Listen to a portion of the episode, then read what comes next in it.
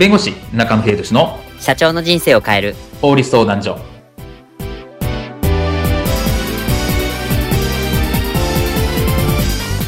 こんにちは弁護士の中野秀俊です。こんにちはアシスタントの堀内隆です。この番組は IT 専門の弁護士中野秀俊がこれはすぐに使える法律主に企業法務の知識を分かりやすくそしてちょっとコミカルにお伝えする番組です。よろしくお願いいたします。今回のテーマは見落とし注意民法改正後の現在利用規約で注意すべきポイントについてお話を伺いたいと思います。2020年民法が改正されましたがウェブサービスなどで利用規約が旧来のままになってはいませんでしょうか。民法改正後の現在、この見落としがちなこの利用規約についてお話を伺いたいと思います。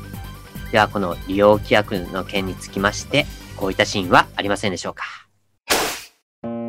社長、ギンギン Z の会員さんから、会員の利用規約がおかしいんじゃないかというメールがありまして、え今更？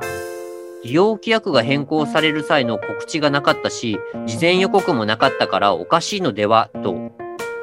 あのな、ギンギン Z は2016年からずっと変わってないんだぜ。値段はもちろんサービスも変わってないんだから問題ないだろう。ですよね。今更なので貴重なご意見ありがとうございますとか言ってお茶を濁しておいてくれ。あ、はい。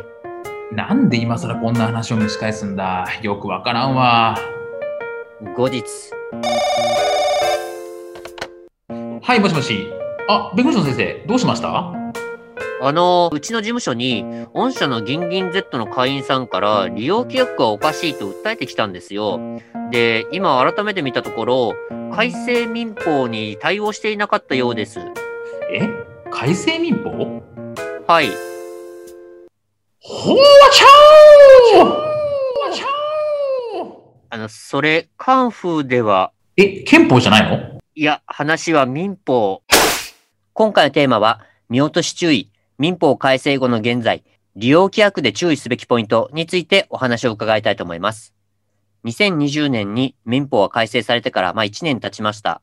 まあここで、まあ定型約款、いわゆる利用規約のこの規定が新しい民法で新設されたという話を伺いました。えっと、この利用規約の件についてのこの制定といいますか、ポイントについて、ちょっと改めて詳しくお伺いできますか？そうですね。あの、民法改正されて、まあ、1年経って、まあ、この民法改正の一つとして、利用規約ですね。まあ、いわゆる定型約款と言われてますけれども、この利用規約の法律が新しくできました。っていうところがあったので、まあ、今利用規約を持っている方、事業者については、それに対応しているかどうかっていうところを改めてですね、1年経った後改めて確認する必要があるかなと思うんですね。で、まあ、その中でやっぱり重要なところ、利用権の変更のところかなと思っています。ええ。で、これについてもルールが定められましたっていうところなんですけれども、はい。まあ、重要なところはやっぱりその、利用契約を変更する前にちゃんと、まあ、周知をしなきゃいけない。ユーザーさんとかに知らせなきゃいけないっていうところはポイントかなと思ってます。ああ。で、例えばなんですけど、利用契約を変更する場合、で、これまあ、何日かっていうのは書いてないんですけれども、はい、一応その法律の立法担当者からすると、やっぱ軽微な変更であれば、やっぱ数日前。には周知をしてくださいと。で、結構重要な、いろんなところが改正するよってところは、やっぱ数週間前には周知をしてくださいと。いうふうには言っているので、きちっと前もって周知をする。まあ、例えばメールを個別に送るであるとか、はい、ホームページなどに掲載をしておくとか、はい。で、利用契約は変更しますよっていうところを何かしらの手段できちっと伝えるってことがすごく大事かなと思います。あ、もう利用者の方に、もうすべて、あの、わかるように伝えなきゃいけないというところと、その期間がある程度しっかり、えっ、ー、と、取っておかなきゃいけないというところが決められているんですね。そうですね。なので、ここの変更をする場合っていうのはあると思うので、これをしてないと変更自体が無効になってしまう可能性もあるので、ここはちょっと注意が必要かなと思いますね。じゃあ突然さらっと変えまし、変えて、あの、変えましたのでよろしくお願いしますっていうのも NG になってしまうということですね。あ、そうですね。新しい法律だとそうなる可能性があるというところですね。ああ、これはちょっと大きいですね。なんかこう、ついついこのあの発信忘れてしまったとか、そういったところからもなんかこう突っ込みが来そうな感じもします、これは。そうですね。で、あとはその利用規約がちゃんと、利用規約って契約になるんですかとかってやっぱ相談多いんですけど、はい。でもちゃんと利用規約も契約になるんですね。ええええええ。ただし、まあ、改正民法によって、ちゃんとその利用規約が契約内容となるんですよってことを明示してくださいっていう法律ができたので、はい。なので、まあ、これは、あの、同意すれば、えー、契約になりますよってことを、まあ、利用規約にちゃんと書いておく。うん。まあ、そう簡単なことなんですけど、まあ、これちょっと書いてないと、もしかすると同意してもらったとしても契約にならない可能性があるんで。ああ、そうなんですか、これ。なので、まあ、そこをきちっとやはり書いておくってことが大事かなと思います。なるほど。わかりました。で、えっと、この利用規約について、例えば、まあ今まで結構なんか、こういったことがあっても、まあ当社は一切あの賠償とかは保証とかはいたしませんとかっていうのもあったと思うんですけど、これも何かこう引っかかるという話を聞きました。ちょっと具体的に伺えますか？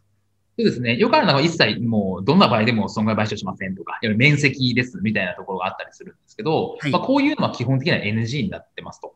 あいうところなので、例えばその、一切その損害を賠償しませんみたいな、そういったものについてまあ、いわゆる法律上は、例えば、故意過失があるような場合、はい、で、損害を与えた場合についても損害賠償を負わないといけないわけですね。ああ。そういう場合も免責するみたいなものについては、無効になるという規定になっていますと。はあ、なるほど。